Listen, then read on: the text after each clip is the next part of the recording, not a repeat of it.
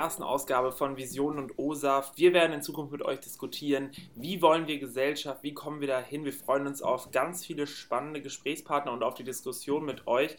Jeden zweiten Sonntag ab 8 Uhr auf visionen und osaf.de oder über iTunes. Mein Name ist John Caffier, heute mit Redaktions- und Frühstücksassistenz Ina Mecke und wir haben einen fantastischen Gast, nämlich Maike Gerstenkorn.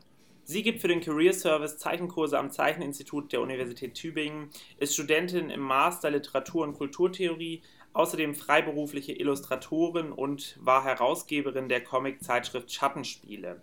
Außerdem hat sie früher gerne Kurzgeschichten geschrieben und plant in diesem Semester einen Comic zum Thema Gerechtigkeitstheorie. Maike, was hat es damit auf sich? Warum Gerechtigkeitstheorie?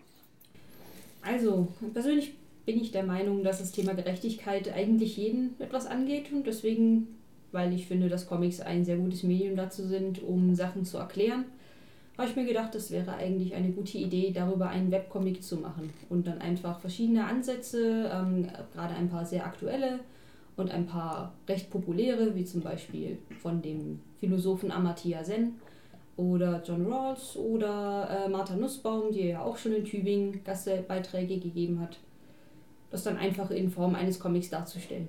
Was, was hat es mit solchen Gerechtigkeitstheorien auf sich? Was sind da zentrale Punkte drin inhaltlich? Was gefällt dir besonders gut daran? Also das Schöne an der Gerechtigkeitstheorie ist, äh, es geht weniger darum, wie soll ich sagen, ein, sie setzen sich alle mit der Frage auseinander, wie, äh, wie tun wir Gesellschaft so äh, organisieren, dass sich die wenigsten Leute versuchen, gegenseitig die Köpfe einzuschlagen. Mhm. Essentiell. Das heißt, ja, ähm, es geht unter anderem zum Beispiel darüber, welche, nicht nur ähm, was Gerechtigkeit ist, sondern auch wie man sie anwendet. Amartya Sen zum Beispiel unterscheidet direkt zwischen ähm, praktischer und theoretischer Gerechtigkeit. Äh, zum Beispiel meint er, theoretische Gerechtigkeit ist Gesetzesgebung. Das nennt er Niti, das ist ein indischer Begriff. Ähm, er ist ja auch Inder. Und Niti äh, stellt er zum Beispiel so dar, wenn jetzt ein König sagt, okay, er möchte unbedingt seine Gesetze durchbringen, auch wenn praktisch sein Volk daran zugrunde geht. Dann ist das theoretische Gerechtigkeit, aber die Frage ist, ist das dann wirklich gerecht? Auf der anderen Seite haben wir dann praktische Gerechtigkeit, die nennt er Nyaya. Ähm, und da wäre jetzt ein Beispiel, äh, sagen wir, es gibt einen Mann, der hat ein Verbrechen begangen und er kommt damit durch. Und erst Zehn Jahre später bekommt man dann praktisch raus, dass er das war und äh, man möchte ihn dann praktisch dafür verurteilen. Aber das Ding ist, in der Zwischenzeit hat dieser Mann eine Familie gegründet, er hat Kinder, er hat eine Frau, er hat einen festen Arbeitsplatz, er ist effektiv in die Gesellschaft integriert.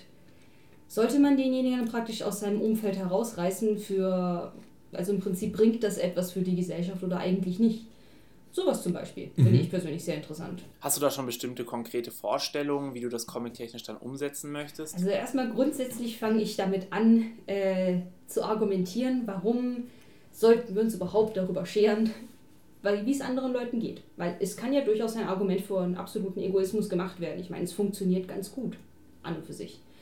Und äh, von her gehe ich im Prinzip von der Idee der des, äh, warum haben wir Mitgefühl, also aus welchen Gründen haben wir Mitgefühl, darüber, äh, was bringt es uns, Mitgefühl zu haben und vor allem auch, was bringt es uns als Gesellschaft insgesamt Gerechtigkeit zu haben. Und von dort aus, soweit habe ich jetzt mal geskriptet, also bis dorthin habe ich mal den Text fertig. Von dort aus schaue ich mal, wie sich das weiterentwickelt und hoffe, dass ich dann auf weitere Themen eingehen kann. Aber das ist mal der Anfangspunkt.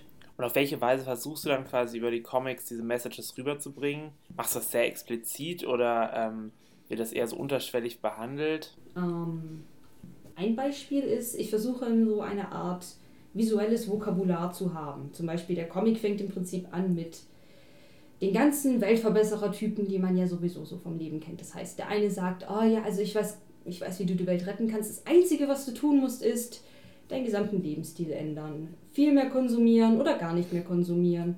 Oder den wählen, von dem ich dir sage, dass du, dass ich, dass du es tun sollst. Deine Religion abschwören oder meine Religion folgen und so weiter. Und dann im Prinzip endet das Ganze mit Bäh, Weltverbesserer.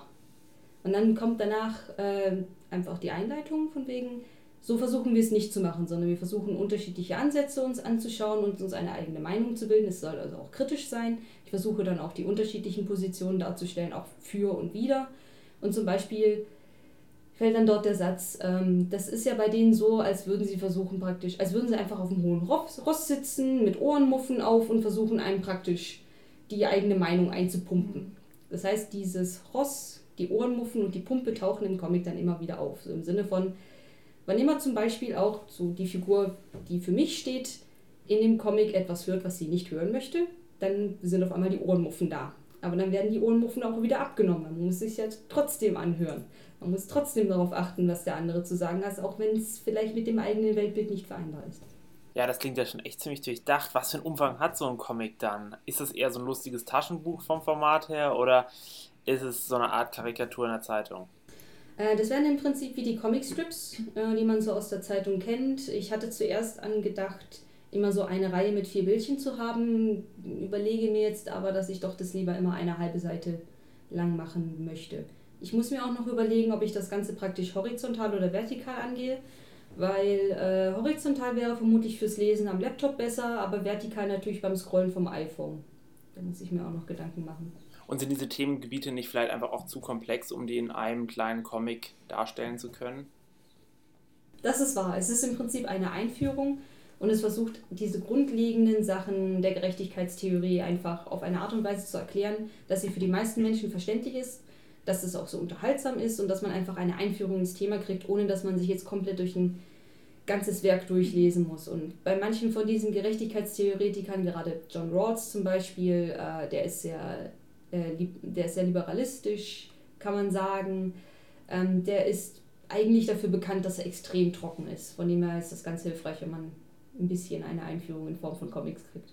Was ist so denn jetzt subjektiv betrachtet von deinem Alltagserlebnis aus so vielleicht das Ungerechteste, was du im Alltag mitbekommst oder was du in unserer Gesellschaft siehst?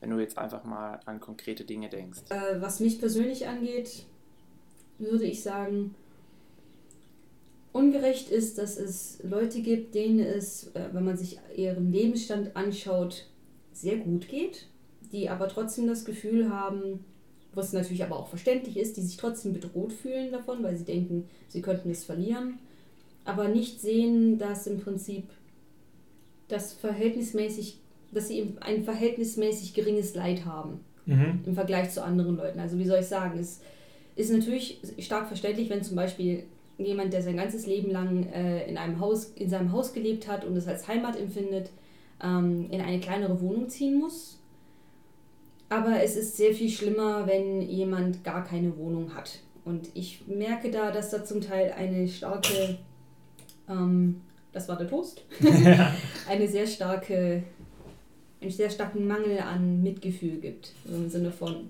solange es mir und meinesgleichen gut geht, ist alles super. Und alle danach, naja, da kommt dann die Rechtfertigung, warum es denn den anderen äh, gar nicht so schlecht geht und wenn man aber in der gleichen Situation wäre, dann würde man sich genauso darüber beschweren. Okay. Und das finde ich persönlich sehr ungerecht. Das ist ja jetzt bei der Flüchtlingskrise zum Beispiel eigentlich ein aktuelles Thema, ja. dass viele Menschen sich darüber beschweren, dass Flüchtlinge hierher kommen und die Angst haben, dass, sie, mhm. dass ihnen was weggenommen wird. Sagen wir es so, ähm, es ist sehr gut verständlich. Ähm, diese Angst ist sehr gut verständlich, aber ich persönlich, ohne dass ich aber Wirtschaft studiert habe, muss ich sagen, ich finde diese Angst unbegründet. Denn das Sache ist, erstens, ist, als wenn es uns ein bisschen schlechter gehen würde, muss man sich fragen, äh, ist das nicht ein Opfer, das man bringen kann, im Vergleich dazu, dass es dann vielen Leuten besser geht? Utilitaristisch einfach. Ist dann die Frage. Kann man sich natürlich auch drüber streiten und bin ja auch keine Politikerin, wie gesagt auch keine Wirtschaftlerin. Und das andere ist aber, sofern die Leute integriert werden, sehe ich auch keinerlei Probleme damit, ähm, dass es dann Deutschland besser gehen wird, weil das Ding ist, es kommen hier im Prinzip ein Haufen Menschen her, die Bedürfnisse haben und wie wir alle wissen, solange das Geld im Umlauf bleibt, also solange Bedürfnisse damit ähm, befriedigt werden, ist alles in Ordnung. Mhm. Von dem her. Wäre das vielleicht auch ein Thema für einen Comic? Nein, weil das ist meine persönliche Meinung und ähm, ich werde versuchen, auf dieses Thema im Prinzip Licht drauf zu scheinen. In dem Sinne zum Beispiel, dass also im Comic spreche ich es gewissermaßen auch an, aber halt nicht auf die aktuelle politische Lage, sondern es ist dann etwas genereller gesprochen. Also an einer Stelle zum Beispiel erzähle ich dann so von wegen, ja, also die Sache ist die, jeder Mensch hat im Prinzip im Inneren eine Art Sorgenklos. So, mhm. Egal wie gut es einem, und das, die Sache ist aber, egal wie gut es einem geht, der Sorgenklos wird immer jammern. Mhm. Immer. Wobei, da kann man sich auch wieder drüber streiten, weil es gibt auch inzwischen Studien dazu, äh, im Prinzip, welche, an welchen, welche Geldmenge pro Monat man kriegen muss, ohne dass man durch ein zu, äh, wie soll ich sagen, eine zusätzliche Geldmenge glücklicher wird. Beziehungsweise Nutzen, Kosten-Nutzen-Verhältnis von Glück äh, zu Geld und so. Mhm. Du meinst außerdem, dass Mangas sehr einheitliche Schönheitsideale propagieren. Was meinst du genau damit?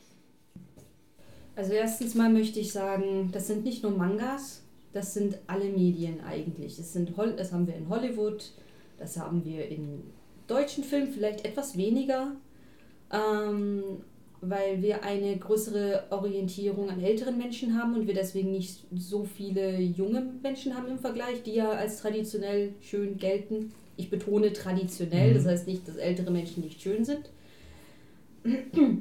Und das ist definitiv bei Manga keine, es ist kein importiertes Problem, wie es so schön heißt. Es ist vielleicht in Japan krasser. Ich persönlich bin der Meinung, das Problem ist nicht das Schönheitsideal. Es ist vollkommen in Ordnung, wenn man für sich selbst zum Beispiel feststellt, es gibt gemische, gewisse Menschentypen, die finde ich einfach schöner als andere. Das Problem ist für mich eher der Mangel an Vielfalt weil ich mir denke, wenn im Prinzip es heißt, okay, erstens, Schönheit ist auf eine bestimmte, sehr enge Art und Weise definiert. Zweitens, nur die Geschichten von schönen Menschen sind erzählenswert, dann ist das ein Problem. Mhm. Weil das schließt extrem viele Stimmen aus und es schließt und es tut erstens mal auch sagen, dass nur schöne Menschen wichtig sind. Und persönlich finde ich, das ist eine nicht so tolle Ansichtsweise. Es ist natürlich auch wieder irgendwo verständlich, weil wir sind halt Augentiere, nicht wahr? Äh, aber auf der anderen Seite, und wie soll ich sagen, das klassische Schönheitsideal ist, sagen wir mal, für die breite Masse am ehesten leicht verdaulich. Aber ja, es führt halt einfach dazu, dass gewisse Men dass die, dass die Geschichten von manchen Menschen gar nicht erst erzählt werden. Und wie gesagt, dass Schönheit als das Nonplusultra gilt, was das ist für mich persönlich nicht toll. Mhm. Ich habe in deinem Video gesehen, in dem Video, was im auf dieser Zeichen. Äh, und Campus genau, genau. Ja. Dass du da auch ähm, andere Formen vorgibst oder beziehungsweise gibst du vor oder empfiehlst du dann äh, andere Körperformen auch mal wahrzunehmen deinen Schülern? Ja, also ich sage ihnen, also ich erkläre es ihnen immer pragmatisch. Ich sage ihnen, ähm, ihr könnt natürlich mit euren Zeichnungen machen, was ihr möchtet. Ich gebe euch nur Vorschläge. Aber erstens, was wichtig ist, ist, eure Charaktere sollten voneinander leicht unterscheidbar sein. Und das erreicht ihr am leichtesten dadurch, dass sie unterschiedliche Körperformen haben und zusätzlich ist es auch so, dass Schönheit häufig im Gegensatz zu, Ausdrucks, zu Ausdruck steht. Also ein schönes Beispiel, das ich immer nenne, gerade wenn es um Gesichtsausdrücke geht, ich erkläre das denen auch immer schön an meinem eigenen Gesicht, wie sich, dann, wie sich das verzieht, wie man ausschaut, wie man grinst, wie man aussieht, wie man weint. Und das Beispiel, das ich nenne, ist ähm, Arwen aus den Herr der Ringe-Filmen. Während sie praktisch ihrem Aragorn hinterher trauert und sie in die Kamera guckt und sie sieht sehr hübsch dabei aus, wie er dabei eine einzige Träne die Wange herunterkullert. Aber ich würde fast sagen, man spürt die Traurigkeit nicht wirklich. Hingegen, wenn wir uns mal anschauen, wie zum Beispiel kleine Kinder weinen oder wenn, wie wir weinen, wenn wir wirklich, wirklich traurig sind, das ist keine schöne Angelegenheit. Aber es ist sehr ausdrucksstark. Es verzieht sich der Mund, wir, es kommt aus der, aus der Nase kommt Wasser raus, aus den Augen kommt Wasser raus, wir laufen rot an und so weiter aber es hinterlässt einen viel stärkeren Eindruck, wenn man einfach jemand anderen sieht, der wirklich vom Leid gezeichnet ist. Und wenn man einfach immer nur schöne Gesichter zeichnet, Schönheit ist in der westlichen Gesellschaft und ich würde fast sagen in vielen Teilen der Welt einfach extrem dünn definiert und sobald jemand ein bisschen das Gesicht verzieht, ist es auf einmal nicht mehr schön und das ist extrem limitierend, meiner Meinung nach. Wo, wo glaubst du, kommt sowas her? Also gab es da mal Leute, die einfach gesagt haben, ich ertrage das nicht in meinen Filmen, wenn die Leute so so traurig aussehen, deswegen zeichne ich die Figuren jetzt so, so ein bisschen zivilisierter vielleicht in deren Augen. Das ist eine sehr gute Frage. Ich muss sagen, da müsste ich mir vielleicht mal eine Geschichte der Schönheit angucken oder so. Ähm, was ich mir vorstellen könnte, ist, dass es solche. Ähm, dass es entweder so ist, dass der Mensch tatsächlich Schönheit mit Intelligenz von Natur aus gleichsetzt, also dass es bei uns einfach eine Assoziation ist, die drin ist ähm, dass wir uns einfach Leute, die wir gerne angucken, einfach auch lieber die Geschichten von denjenigen anhören. Oder es ist etwas Kulturelles, das im Prinzip jetzt im Laufe der Zeit immer wieder reproduziert wird. Das heißt, irgendjemand hat mal damit angefangen und seitdem denken alle anderen, hey, das funktioniert ja. Aber weil es halt einfach alle machen, ist klar, dass es viel mehr Beispiele gibt, weshalb es funktioniert. Und deswegen denken alle, dass es funktioniert und deswegen wird es trotzdem immer weiter von allen gemacht.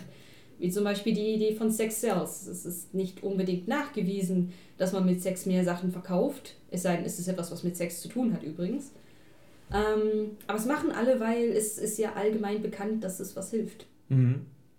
Ist es vielleicht angenehmer, Leute zu sehen, die nicht so anecken, Leute, die eher ähnlich sich sind? Vielleicht kann man die Leute leichter einschätzen, leichter kategorisieren. Hat man Angst vor Leuten, die anecken? Woher könnte diese Angst rühren? Was glaubst du? Hast du da Erfahrungen gemacht oder Vermutungen? Nee, an und für sich nicht. Ich würde sagen, entweder kommt es wirklich darauf hinaus, dass die meisten Leute es einfach nicht so ästhetisch finden und die Leute lieber bei den Sachen bleiben, die sie ästhetisch finden. Aber ich könnte mir auch vorstellen, dass es vielleicht was damit zu tun haben, dass wir generell eine, äh, wie soll ich sagen, flachere Emotionen als gesellschaftlich als cool gesehen werden. Wenn ich mir anschaue, dass in vielen Filmen und Comics ähm, die Hauptperson im Prinzip nicht äh, eine Person ist, die sich menschlich weiterentwickelt, sondern eine Person ist, die, in die man sich hineinversetzen möchte, die im Prinzip als eine Power Fantasy da ist. Da möchte man natürlich nicht jemanden haben, der menschlich ist, sondern wir möchten jemanden haben, der über alles erhaben ist und deswegen vielleicht wenig, auch weniger Gefühle zeigt. Wann war für dich klar, dass du dich mit diesen Themen auf einer künstlerischen Ebene beschäftigen möchtest? Also gezeichnet habe ich seit dem Kindergarten. Ich glaube, das geht vielen Leuten ähnlich mit 18 oder so habe ich mir gedacht, ja, ich glaube, ich möchte einfach Mangas machen und Comics machen. Davor war es im Prinzip, ich habe mir immer mit Freunden zusammen und Freundinnen zusammen ähm, Geschichten ausgedacht und dann habe ich einfach Bilder dazu gezeichnet. Und so ging das immer hin und her. Im Prinzip gab es nie ein Bild ohne Geschichte und nie eine Geschichte ohne Bild. Und mit 18 ähm, habe ich dann jemanden kennengelernt, der mich dann auch praktisch mit, dem, mit der Nase voran an die Comics angestupst hat, obwohl ich schon sagen wir mal, Mangas gelesen hatte davor oder ähm, Mickey Mouse Comics, Asterix und so weiter. Aber das war einfach eine Art von Comic, das waren die Spawn Comics, wo ich mir damals gedacht habe, ja, das möchte ich machen. Und äh, ab da habe ich dann damit angefangen, dann im Laufe der Zeit kam dann immer stärker der Wunsch heraus, dass ich eigentlich mit meiner Kunst auch Geld verdienen möchte. Und dann hat sich das im Laufe der Jahre so entwickelt. Mit 20 habe ich mich dann äh, beim Zollern Albkurier gemeldet, wollte eigentlich zuerst Comicstrips machen, aber da hatten sie nicht so Interesse daran. Aber sie haben mich gefragt, ob ich denn stattdessen Lokalkarikaturen machen möchte. Und das mache ich jetzt auch schon seit fünf Jahren. Dann, als ich auf die Uni gegangen bin, habe ich zwei Freunde getroffen, die auch stark, sagen wir mal, an Horror interessiert waren und auch gezeichnet haben. Deswegen haben wir dann äh, die Schattenspiele zusammen gemacht. Von den Schattenspielen aus bin ich dann aufs Uniradio gekommen. Okay. Und von dann habe ich mal einen Webcomic angefangen, den ich ganz toll fand. Es ging praktisch um Mythologie, ähm, was auch ein großes Hobby von mir ist. Einfach, ich liebe Folklore und Mythologie. Vom Webcomic aus bin ich dann zum Zeicheninstitut gekommen, weil der Fribo mal nachgefragt hat, hey, äh, hat eigentlich von euch jemand eine Homepage? Und ich meinte, ja, ich habe einen Webcomic. Und dann hat er mich gefragt, ob ich denn gerne einen Comiczeichenkurs machen möchte. Und so hat sich das dann im Laufe der Zeit immer weiter ausgebreitet. Den Comiczeichenkurs machst du jetzt auch schon eine Zeit lang. Ich glaube nicht im ersten Semester, sondern wie lange? Zwei oder drei Jahre zwei, drei Jahre Zeicheninstitut äh, Comics äh, Kurse schon. Mhm. Was sind das so für Eindrücke? Wie reagieren denn die Studenten auf sowas? Hast du das Gefühl, die sind wirklich dabei oder wollen nur die drei ECTS-Punkte? Oh nee, die sind super motiviert. also ich habe ein totales Glück mit meinen Leuten. Also äh, bisher, wann immer ich das gemacht habe, hatte ich das Gefühl, die Leute, die lieben einfach Comics und die möchten das auch machen und äh, ich weiß immer, ich habe ein totales Glück, weil äh, ich einfach einen Kurs machen darf, bei dem die Leute auch wirklich da sein wollen. Von dem her. Also höchstens jetzt ein oder zwei Leute waren jetzt mal da, wo ich das Gefühl hatte, ja, die sind wirklich nur, weil sie die Zeit rumbringen wollen. Mhm, okay. Aber ja, das ist ja schon mal schön. Kann jeder Comics zeichnen? Ja, absolut. Also man kommt auch mit Strichmännchen schon sehr weit. Es kommt halt darauf an, was man erzählen möchte. Manchmal ist es wichtig für die Geschichte, wie gut die Zeichenqualität ist und wie, die wie sich der Stil präsentiert. Aber mit Bildern, mit Bild und Text Geschichten zu erzählen, ähm, das geht auch vollkommen mit Strichmännchen. Es gibt tatsächlich auch einen Webcomic, der heißt XKCD. Der ist auch zum Teil sehr philosophisch, zum Teil sehr mathematisch äh, wird nur mit Strichmännchen gezeichnet und es ist großartig. Der ist sogar auch recht bekannt sind Comics demnach zu Unrecht verschrien als etwas, was eigentlich primär für Kinder gedacht ist? Absolut. Ähm, es gibt auch sehr viele Erwachsenen-Comics, die sehr kindisch sind, muss man dazu sagen. Also nur weil im Prinzip Sex und Gewalt darin vorkommen, heißt es nicht, dass sie sehr nicht erwachsen sind. Aber ja, es gibt definitiv auch äh, Comics für Erwachsene. Recht viele sogar. Du kannst aber auch malen. Also ja, ja, ich richtig malen. malen, also richtig gut malen sogar. Die Bilder mal angeguckt, das sieht schon sehr, sehr gut aus. Also Ach, vielen Dank. Ich fühle mich sehr geschmeichelt. Und äh, trotzdem hast du dich aber, also könntest du dir auch vorstellen, vielleicht auch mal in die Richtung noch was zu machen, mehr zu machen? Illustrationen meinst du oder jetzt Malerei? Richtig, richtig Malerei. Hm, ich muss sagen, alles in allem bin ich halt eher die, eine Grafikerin. Also ich arbeite viel lieber mit Linien als mit Pinselstrichen, aber ich tue jetzt durchaus auch für, zum Beispiel, wenn ich Covers, äh, also Titelbilder für die Comics male oder hin und wieder mal als kleines Projekt, ähm, gehe ich durchaus mal ins Malerische über. Also ich fürchte, ich bin nicht der richtige Typ für äh, Kunst, Kunst. Also im Sinne von, was traditionell als Kunst verstanden wird. Comics werden, ist, sind natürlich auch Kunst, aber es gibt ja in gewisser Weise diese Kunstkategorie, die halt Kunst mit großem K, wie es so schön heißt. Und dafür bin ich nicht der richtige Typ. Ich möchte meine Ideen sehr klar äh, herüberbringen. Und dafür gibt mir Comics einfach die beste Möglichkeit, einfach um das, was ich möchte, ähm, so klar wie möglich auszudrücken, weil ich sowohl Text machen kann als auch, auch Bilder. Im Bachelor hast du Germanistik und Kunstgeschichte studiert. Ähm, sind Comics literarisch? Ja, sie sind ungefähr so literarisch, wie Filme auditorisch sind. Es ist ein Teil, äh, aber es ist nicht ganz das Gleiche. Es ist natürlich das geschriebene Wort ist mit drin, aber ähm, es sind die Bilder definitiv wichtig. Es geht ja um beides miteinander. Und nicht nur das, es geht auch darum, dass die Bilder miteinander kommunizieren. Also, wie soll ich sagen, die Sequenz von einem Bild zum nächsten. Es gibt ja auch Comics ohne Text. Und das funktioniert? Es funktioniert prima. Was hast du auch schon mal gemacht oder machst du es lieber? Du machst lieber mit Text, glaube ich, oder? Äh, ich habe schon mal welche gemacht. Gerade für Schattenspiele habe ich immer mal gerne experimentelle Sachen gemacht. Aber ich muss sagen, das Experiment, was ich da gemacht hatte, hat nicht wirklich gut funktioniert, mhm. weil der Sachverhalt zu kompliziert war und es durch die Bilder alleine dann nicht rausgekommen ist. Da hätte ich entweder die Geschichte auf viel mehr Bilder aufziehen müssen, damit klar ist, was passiert, oder halt ein bisschen Erklärungstext dazu. Wir können auch über Bitstrips reden übrigens, das ist mir noch gerade eingefallen. Bitstrips ist eine App, die ähm, sie zum Beispiel sehr, sehr häufig benutzt. Damit kann man äh, auf dem Handy, das gibt es so seit ein paar Jahren so, das sieht man auf Facebook ab und zu, so, so Gefühlslagen oder sowas, mhm. mit, äh, mit einem Comic ausdrücken und der wird ja halt automatisch daraus generiert. Sind das die, wo von wegen Menschen durch Donuts durchschwimmen oder so? Du kannst halt erst dein, deine eigene Figur generieren und dann hast du dann ähm, ah. für jede Situation, also das kann man vielleicht jetzt erkennen, wenn man mich kennt, dass ich das äh, ja. sein soll. Und dann kann man für jede mhm. Situation solche Bildchen verschicken. Ach, das ist ja Und dann kann man halt. Ja, genau, es gibt auch nicht nur so Grußkartenbilder, sondern es gibt mhm. auch wirklich so richtige ähm, Comics. Ne? Also mhm. so dieses, und es gibt auch welche, wo dann die, wenn sie jetzt mit Facebook verbunden hätte, können, wären, wären auch ihre Facebook-Freunde mit drin in den Comics. Also Aha. es gäbe dann Comics, wo wir beide drauf sind. Schön. Ja. Finde ich toll. Was hältst du generell von computergenerierten Comics? Also es muss es wirklich noch immer mit der Hand gemalt werden oder sagst du, man kann es auch mit InDesign komplett vom ersten Entwurf bis zum Finaldruck? Ich sag's mal so, persönlich. Ich finde, Comics könnten technisch gesehen auch mit Ketchup gemalt werden. Also mhm. das Medium ist egal. Okay. Das heißt, es ist egal. Ähm, bei Comics alleine ist, ist das Einzelwerk nicht so wichtig, weil ähm, anders wie zum Beispiel beim Gemälde, erstens, ein Comic muss man großartig vorplanen. Man kann nicht einfach spontan irgendwas, ein neues Bild malen oder so. Nicht, nicht wirklich, weil die Geschichte ist ja schon vorgefertigt. Und die meisten Comics werden sowieso am Computer nachbearbeitet und dann ausgedruckt, weil man sie ja, weil sie ja praktisch zur Vervielfältigung ausgelegt genau, sind. Genau, das okay. Mhm. Von dem her ist es eigentlich wurscht, ob man jetzt traditionell malt oder digital, beides hat absolut seine Berechtigung. Es kommt einfach nur darauf an, äh, welches, welches Ausdrucksmittel man bevorzugt. Okay. Malst du auf dem iPad oder auf dem ähm, Papier? Ich mal mache beides. Also ich tue manchmal äh, traditionell praktisch Outlines zeichnen, Konturen zeichnen, tue die einscannen und tue dann am Computer kolorieren. Ich tue inzwischen auch am Computer die Comics gleich vorzeichnen. Das hat halt den Vorteil, dass es den Prozess extrem verkürzt mhm. von der Zeit her. Aber ich habe auch schon komplett traditionell Comics gemalt und dann wirklich sehr ausführlich, also mit sehr viel Schraffur und äh, mit sehr vielen Einzelstrichen und so weiter. Ah ja, ich mache jetzt ja auch einen, einen Zeichenkurs zum Thema Schatten und Schraffur ab mhm. diesem Semester. Ähm, von dem her, wie gesagt, ich habe auch schon einen Comic gemacht, den habe ich mit Pastellkreide gemalt.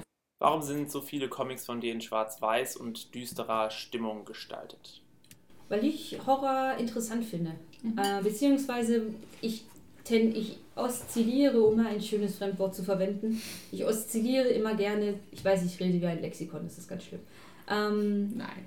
Okay, dann ist gut. Wir haben ja ein äh, intelligentes Publikum von dem her. Ähm, ich oszilliere bei meinen Comics immer zwischen sehr süß und lieb und lustig und Horror. Weil das Ding ist bei mir, ich kann ganz schlecht die ganzen Sachen voneinander trennen, weil ich einfach immer, weil ich mir denke, die Welt ist eigentlich gleichzeitig ein Horrorfilm und aber eine Komödie und ein Liebesfilm und so weiter. Nur je nachdem, wo man halt auf der Welt nachguckt. Das heißt, in jedem wo was Nettes drin steckt, steckt auch ein bisschen was Böses drin und umgekehrt. Und Horrorcomics mag ich einfach gerne, weil in Horrorcomics, Horrorcomics einfach sehr intensiv sein können. Es passiert einfach viel. Also Action ist natürlich auch an und für sich sehr aufregend, aber bei Action ist es gerne mal so, dass äh, es eine sehr klare Grenze gibt von dem, was passieren kann und nicht passieren kann. Und in Horror hat man tatsächlich recht wenige Grenzen, was passieren, was nicht passieren kann, weil Ängste irrational sind das heißt, sie lassen sich auch gerne in Fantasy äh, über. Man kann sie gerne, man kann sie damit sehr gut in Fantasy übergehen. Man kann in alle möglichen Richtungen hineingehen und es ist in gewisser Weise auch ein bisschen Verarbeitung, weil ich generell darüber Comics mache, was mich beschäftigt und in Horrorcomics dann auch, was mir selbst Angst macht. Ah, okay, dann ist es so ein bisschen Selbstreflexion, ist ja auch gut. Ähm, wie ist es mit den Schülern in deinem Zeicheninstitut? Gibst du da nur die Skills quasi vor, mit denen man äh, zeichnen kann? Oder arbeitest du auch ein bisschen an der Story mit? Oder gibst du vielleicht Geschichte vor? Oder entwickelst du die mit denen zusammen? Nein, ich entwickle nicht die Geschichten für sie. Ich erzähle ihnen, ich ergebe ihnen im Prinzip die Handwerk, äh, die Werkzeuge an die Hand, mit denen sie einen Comic machen können. Das heißt, ich, ich stelle ihnen zum Beispiel unterschiedliche Muster vor, wie man eine Geschichte strukturieren kann. Zum Beispiel eine Pointe, auch Wobei interessanterweise eine Pointe auch eine Horrorgeschichte sein kann, wenn sie damit endet, dass der Twist passiert am Ende der Geschichte. Mhm. Also ähm, das aristotelische Dramenprinzip, dann ein bisschen, äh, wonach jetzt heutzutage die Hollywood-Filme strukturiert sind. Und ansonsten einfach, wie man Proportionslehre anwendet, äh, wie man Bewegungen darstellt, wie man Hände zeichnet, weil das einfach, ja, das ist ein Sonderthema, weil die meisten Leute das eigentlich nicht so gerne machen. Und ich versuche sie halt einfach erstens dazu zu motivieren, viel Spaß bei ihren Comics zu haben, weil das ist natürlich wichtig. Ich meine, ich bilde mir nicht ein, dass meine Comics so dass der Mittelpunkt ihres Studiums sind oder so, sondern die meisten kommen einfach hierher, dann, äh, weil sie ein bisschen einen Ausgleich haben wollen. Und auch ähm, ein bisschen Freude darin zu haben, sich selbst weiterzuentwickeln. Also ich sage Ihnen zum Beispiel, versucht gerade das zu zeichnen, worauf ihr eigentlich keine Lust habt. Weil nur, nur so lernt ihr es. Ah, ja, storytechnisch auch. Oder? Ah, storytechnisch versuche ich auch ein bisschen zu pushen, aber da gehe ich meistens nicht in die Richtung von erzählt nicht das, wozu ihr keine Lust habt, okay. sondern eher ähm, hinterfragt. Ah, okay. Also, das, das heißt, das, das, worauf man keine Lust hat, wäre jetzt zum Beispiel, dass man eine sehr komplizierte Zeichnung malen müsste, oder? oder? Gerade Hände zum Beispiel. Mhm. Hände und Füße, äh, Autos. Haben die keine Lust so, okay. Dann lassen es einfach weg stattdessen lieber. Genau, Hintergründe, Okay, dann wird das einfach lieber mhm. einfacher gezeichnet, als dass man das so überträgt, wie man es im Kopf hatte. Mhm. Du willst mit den Geschichten auch zur Gesellschaftskritik anregen? Im Comiczeichenkurs? Äh, nö, eigentlich nicht. Weil ich, die Leute bringen eigentlich ihre eigenen Geschichten schon mit. Das ist eins von den interessantesten Sachen an dem Comiczeichenkurs. Man guckt sich die Leute an und dann erzählen sie einem so ein bisschen von dem eigenen Projekt und dann stellt man fest, ah, so sieht es also bei dir im Kopf aus, so in der Richtung. So, das sind deine Interessen und so funktioniert das bei dir. Und äh, ich versuche den halt, ich versuche den von gewisser Weise äh, die dazu zu bringen, dass ihre Geschichten besser werden und nicht, ähm, ich mache natürlich immer nur Vorschläge, weil es sind ihre Geschichten, sie sollten so sein, dass sie ihnen gefallen.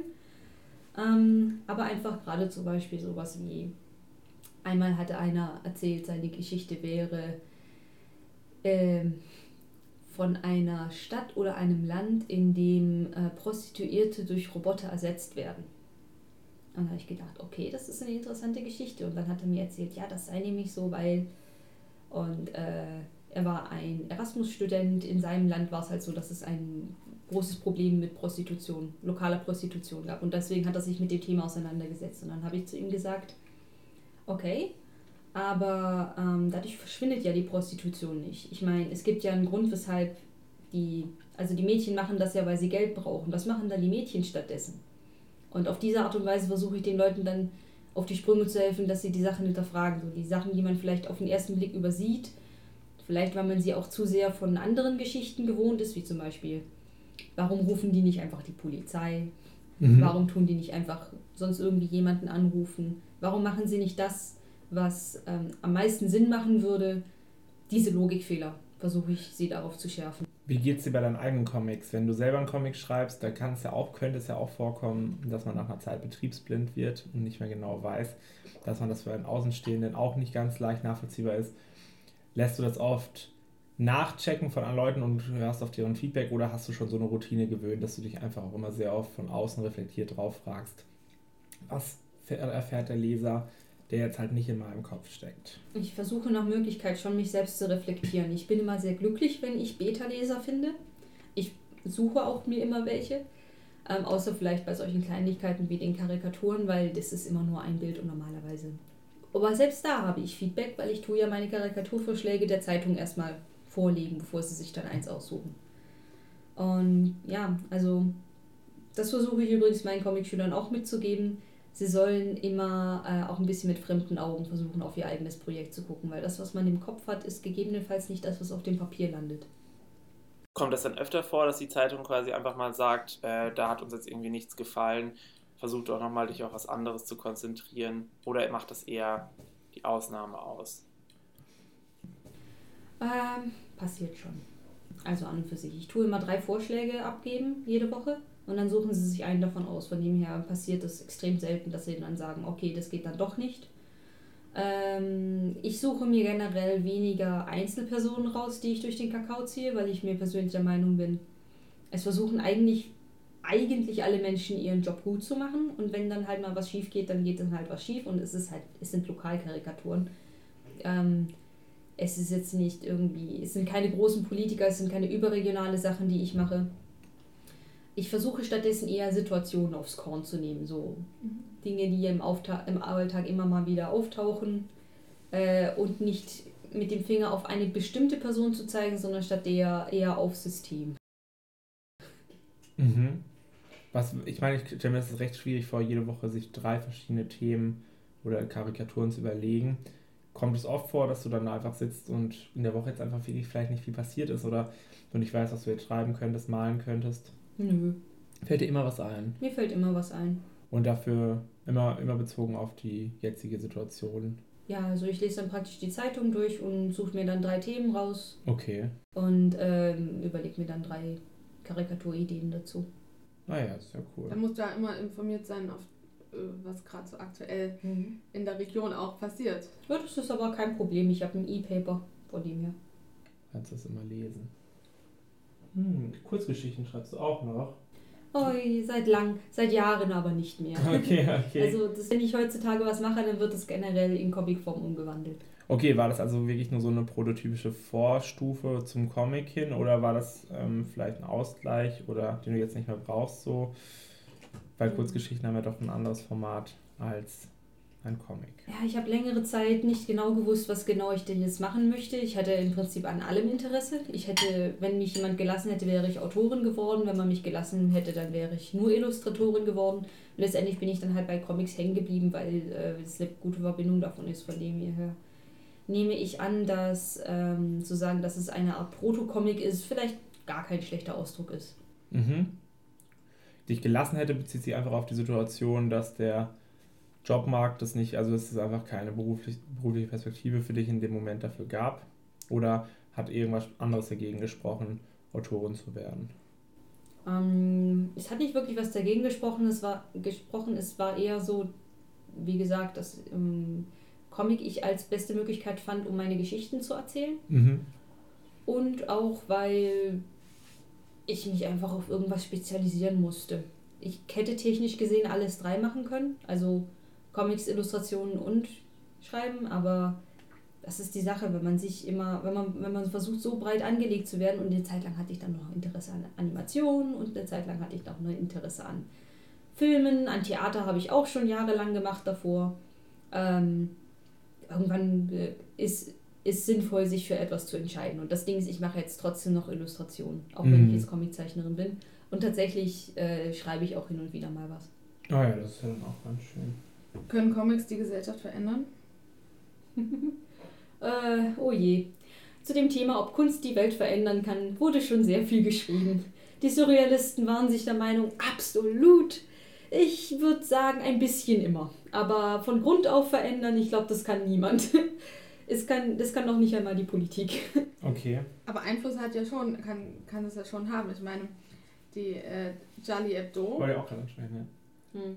Einfluss ist was anderes als von Grund, als komplett verändern. Deswegen würde sich die Frage stellen, was genau mit verändern gemeint ist, wenn wirklich so im Sinne von, oh Mann, seit, dies, seit dieser Comic rauskam, ist die Gesellschaft nicht mehr, was sie war. Das wird nicht passieren. Aber was war, ähm, was, was, was hältst du von äh, Charlie Hebdo, Titanic, solchen Comics, findest du, dass, dass es gute Möglichkeiten sind, um auf Missstände in der Gesellschaft hinzuweisen? Ich muss zu meiner eigenen Schande gestehen, dass ich weder Titanic noch Charlie Hebdo genug gelesen habe, um mir darüber eine Meinung zu bilden. Über das Thema, aber zum Thema, äh, ob man. Also, das Ding ist ja das. Ich bekomme hin und wieder mal äh, Leserbriefe zu meiner Arbeit und es gibt eine Person, die schickt mir jetzt seit längerer Zeit schon äh, immer mal wieder Artikel zu von der Welt. Da stehen solche Sachen drin wie zum Beispiel, ja, unter den Flüchtlingen sind übrigens ja auch Terroristen. Oder ähm, Karikaturisten tun sich selbst äh, zensieren, wenn sie versuchen, den Islam zu, äh, zu karikieren und so weiter. Und ich persönlich, wie gesagt, versuche eigentlich ein etwas positives Menschenbild zu haben. Persönlich zu, der mein, zu dem Thema, ähm, dass man den Islam nicht in Karikaturen kritisiert. Ich werde dann in meinen Karikaturen den Islam kritisieren, sobald die Muslime aus der Religion mal etwas machen, was sich zu karikieren lohnt, aber die sind total brav. Die sind genauso wie die Christen, die geben mir einfach kein Material, deswegen kann ich da nichts machen. Und ähm, was es das angeht, dass man Mohammed in Karikaturen abbildet. Man kann natürlich sagen, auf der einen Seite, ja, alles muss dargestellt werden in der westlichen Gesellschaft, aber ich persönlich sage mir, vielleicht ist es auch einfach eine Art, vielleicht ist es auch ganz okay, wenn man die Grenzen von anderen Leuten respektiert. Hm, keine Ahnung, da ist man definitiv unterschiedlicher Meinung. Ich persönlich würde aber sagen, es gibt extrem wenig Karikaturen, in denen Mohammed äh, zum Beispiel jetzt gezeichnet vorkommen müsste indem man nicht irgendwie eine Möglichkeit findet, um da drum zu gehen, wenn es ja ein so großes Tabu ist bei denen. Hat vielleicht auch eine Sache mit Respekt zu tun. Aber die Frage ist doch, ähm, wenn man sagt, man, okay, man zeichnet jetzt Mohammed nicht, mhm dann könnte doch jetzt auch jemand sagen, okay, ich bin jetzt Christ, ich möchte nicht, dass Jesus gezeichnet wird, ich möchte, dass Gott gezeichnet wird. Wo sind da die Grenzen? Wo es kann ja immer aus jeder Gruppierung jemand mhm. kommen und sagen, ich möchte, wenn ihr den nicht zeichnet, dann möchte ich das für mich aber auch nicht und irgendwann darfst du gar nichts mehr zeichnen. Oh je, das ist aber ein äh, sehr interessantes Argument. Das könnte man auf ganz viele andere Sachen übertragen, wie zum Beispiel wie jetzt Überraschungseier dürfen nicht an Kinder unter drei Jahren verteilt werden. Dann dürfen sie ja bald auch nicht mehr an Kinder und äh, unter sechs Jahren verteilt werden. Irgendwann dürfen die ab zwölf nicht mehr verteilt werden. Dann haben wir es wie drüben in den USA, dass niemand mehr Überraschungseier haben darf. Also. Aber, solche find, aber tatsächlich musst du ja zugeben, dass, äh, dass, ähm, dass Satire, Comics und Satire auch generell immer, immer sehr unangenehm für manche Leute sind oder auch sehr, sehr aggressiv gegenüber manchen Leuten sind, äh, was dann bei anderen, den anderen Gruppierungen halt für den Spaß sorgt und auf der anderen Seite halt für äh, den, äh, den Hohn auf, der, äh, auf allen Seiten.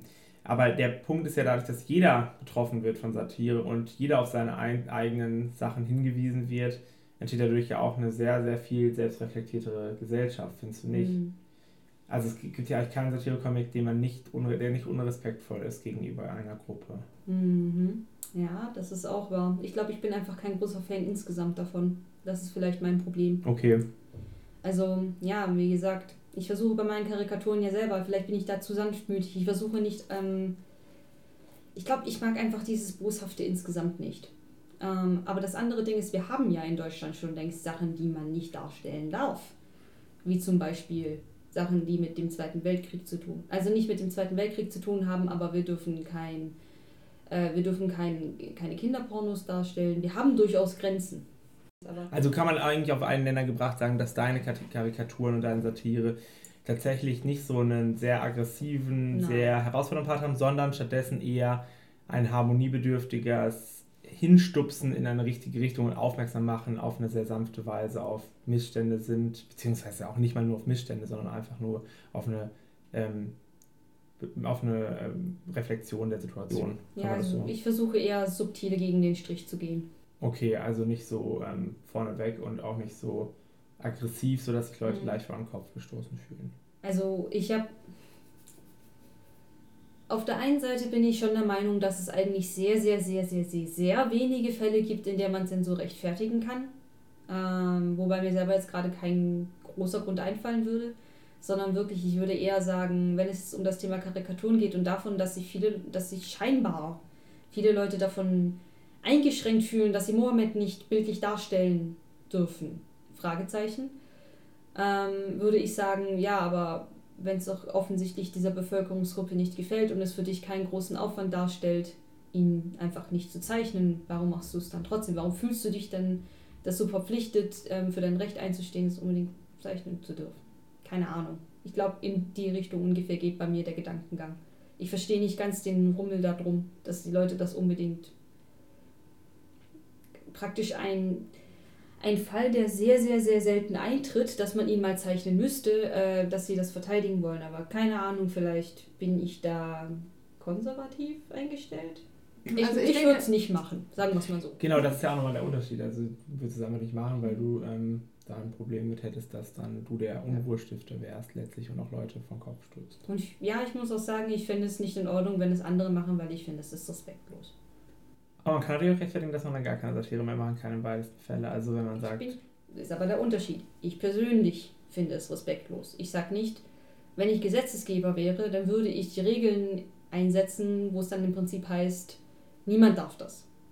Das ist ein Unterschied. Das heißt nur, ich finde es nicht gut und nicht, ich würde es verbieten. Du organisierst auch Ausstellungen inzwischen. Mhm. Jetzt äh, neulich im Landratsamt. Jawohl. Da gab es eine Comic-Ausstellung. Die wird auch in absehbarer Zeit als ähm, Heft herauskommen. Die nennt sich dann Prisma.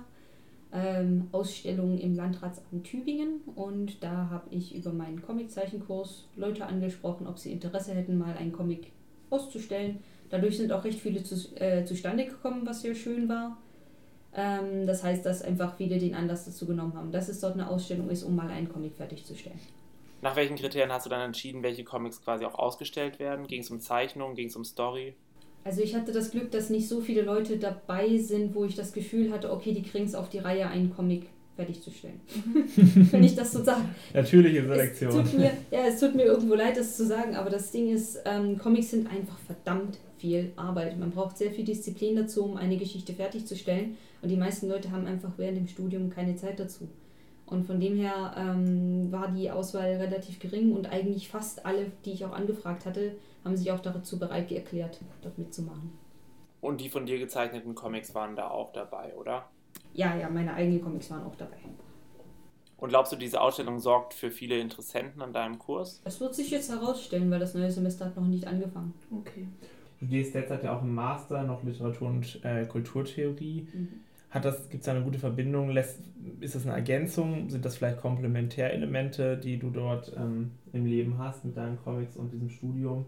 Oder wie spielen diese Sachen zusammen? Naja, angesichts des, dass ein Künstler generell das alles umsetzt, was er aufnimmt, äh, würde ich sagen, ja.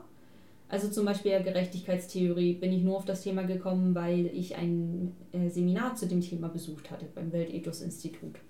Und da war überhaupt der Anknüpfungspunkt dafür und ich werde das, den Webcomic auch auf, sagen wir mal, so zum, zum Teil auf den Handouts aufbauen, die dann so ausgeteilt wurden. Also Abschlussfrage ist wirklich in deiner Wunschgesellschaft, was wäre die größte Verschiedenheit zu unserer jetzigen Gesellschaft? Was wäre die größte Gemeinsamkeit? Oh je. Ja, das ist eine sehr, sehr allgemeine Frage, das mhm. weiß ich, aber man kann es wirklich auf ganz konkrete Sachen runterbrechen. Also hätten wir zum Beispiel noch mhm. unsere ähm, Marktwirtschaft, hätten wir noch. Wir hätten definitiv noch den. Also, ich bin nicht der Meinung, dass man Deutschland grundauf verändern muss, weil eigentlich ist es schon ein ganz gutes Land, wie es ist. Das, der größte Unterschied wäre vermutlich, dass wir toleranter gegenüber den Leuten sind, die vom an und für sich nicht definierbaren Mainstream abweichen in ihrer Art und Weise, wie sie ihr Leben führen, solange sie anderen nicht wehtun, beziehungsweise denen, die wehen getan werden, nicht darauf stehen.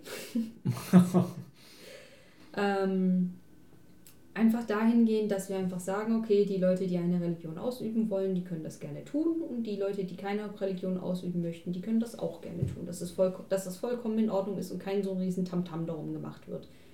Und dass auch kein großes Tamtam darum gemacht wird, wenn jetzt mal jemand ein Kopftuch trägt dass äh, ja, im Prinzip weniger Diskriminierung herrscht und äh, mehr Mitgefühl für Leute, denen es nicht so gut geht. Aber wie gesagt, nicht unbedingt, dass es sich alles grundauf verändert. Es läuft momentan eigentlich schon gut. Wenn jetzt nicht die ganzen Sachen mit den Anzünden von Flüchtlingsheimen wären und der ganze Schrott. Das wäre vermutlich der größte Unterschied. Und auch gleichzeitig die größte Gemeinsamkeit, weil ja ähm, vieles auch gleich bleiben will in deinem, deiner Wunschgesellschaft. Genau, also in Deutschland darf man ja, wie wir schon festgestellt haben, in der Satire zum Beispiel schon sich über alles, ähm, über, man kann eigentlich über fast alles reden. Und ich würde sagen, es auch generell sehr wenig, dass es sehr wenige Tabuthemen gibt in Deutschland, über die man gar nicht reden darf, im Vergleich jetzt zu anderen Ländern. Die Frage ist natürlich, ähm, wie ich es immer so schön sage, die Frage ist, ob man manche Wände einreißen muss auch wenn man alle Wände einreißen kann. Ähm, aber das ist eine andere Sache. Äh, aber ja, wie gesagt, grundsätzlich vom System her ist es okay, so wie es ist. Äh, was ich mir wünschen könnte, wäre, dass das menschliche Element und das tolerantere Element mehr hervorgeht. Und eine nicht ganz so ernst gemeinte zusätzliche Abschlussfrage: Ketchup neben die Pommes oder auf die Pommes? Jeder nach seiner Fasson. das passt jetzt thematisch sehr gut. Wie würdest du es machen? Pommes äh, würde ich drüber machen. Willst du drüber machen, Mit ja? Mayo. Okay, super. Auch wenn es dann, wenn es so zusammenbatscht. Das ist das Gute daran. Ne? kann man die Pommes alle in eine Kugel formen und nein. Nicht wirklich, nein. Du hast ja gesagt, man kann auch, man kann auch ähm, Comics mit Ketchup machen. Ja, kann man. Hast du schon mal? Nein. okay. Hast du schon mal mit Lebensmitteln generell gearbeitet? Äh, ich glaube, ich habe einmal eine Weile in der Mensa wenn mir das Essen gut geschmeckt hat, war sehr lecker in die Soße reingeschrieben. und einmal, als das Essen nicht gut war, habe ich mit den zermanschten Gemüsestäbchen Bäh buchstabiert. Also das Sehr kritisch. Bäh. Dekorierst du auch äh, dein Essen künstlerisch? Nö. also, oh je, jetzt disse ich vielleicht äh, eine bestimmte Bevölkerungsgruppe. Also ich liebe ja indisches Essen. Aber es sieht, bei, es sieht meistens nicht äh, sehr ansehnlich aus. Also es sieht halt meistens aus wie Brei. Aber es ist so lecker. Und von dem her, da ist mir die Optik tatsächlich nicht wirklich wichtig. Noch eine Frage, was war dein Lieblingscomic in der Kindheit so? Hast du wirklich so Dagobert oder irgendwie... Witch. Witch. Mhm. Das kenne ich jetzt nicht. Das wurde geschrieben W.I.T.C.H.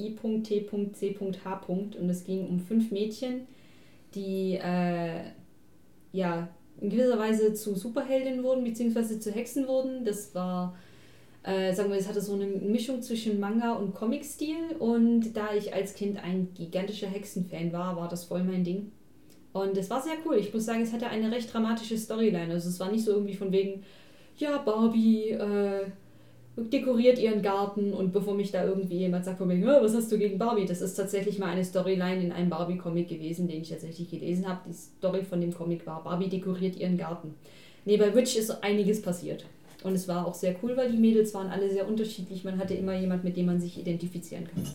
Ein besseres Abschlusswort gibt es wahrscheinlich gar nicht. Ich danke dir, dass du da warst. War ein sehr interessanter Eindruck. Ich wünsche dir ganz, ganz viel Erfolg bei deinen zukünftigen Projekten und ähm, noch einen tollen Vormittag jetzt.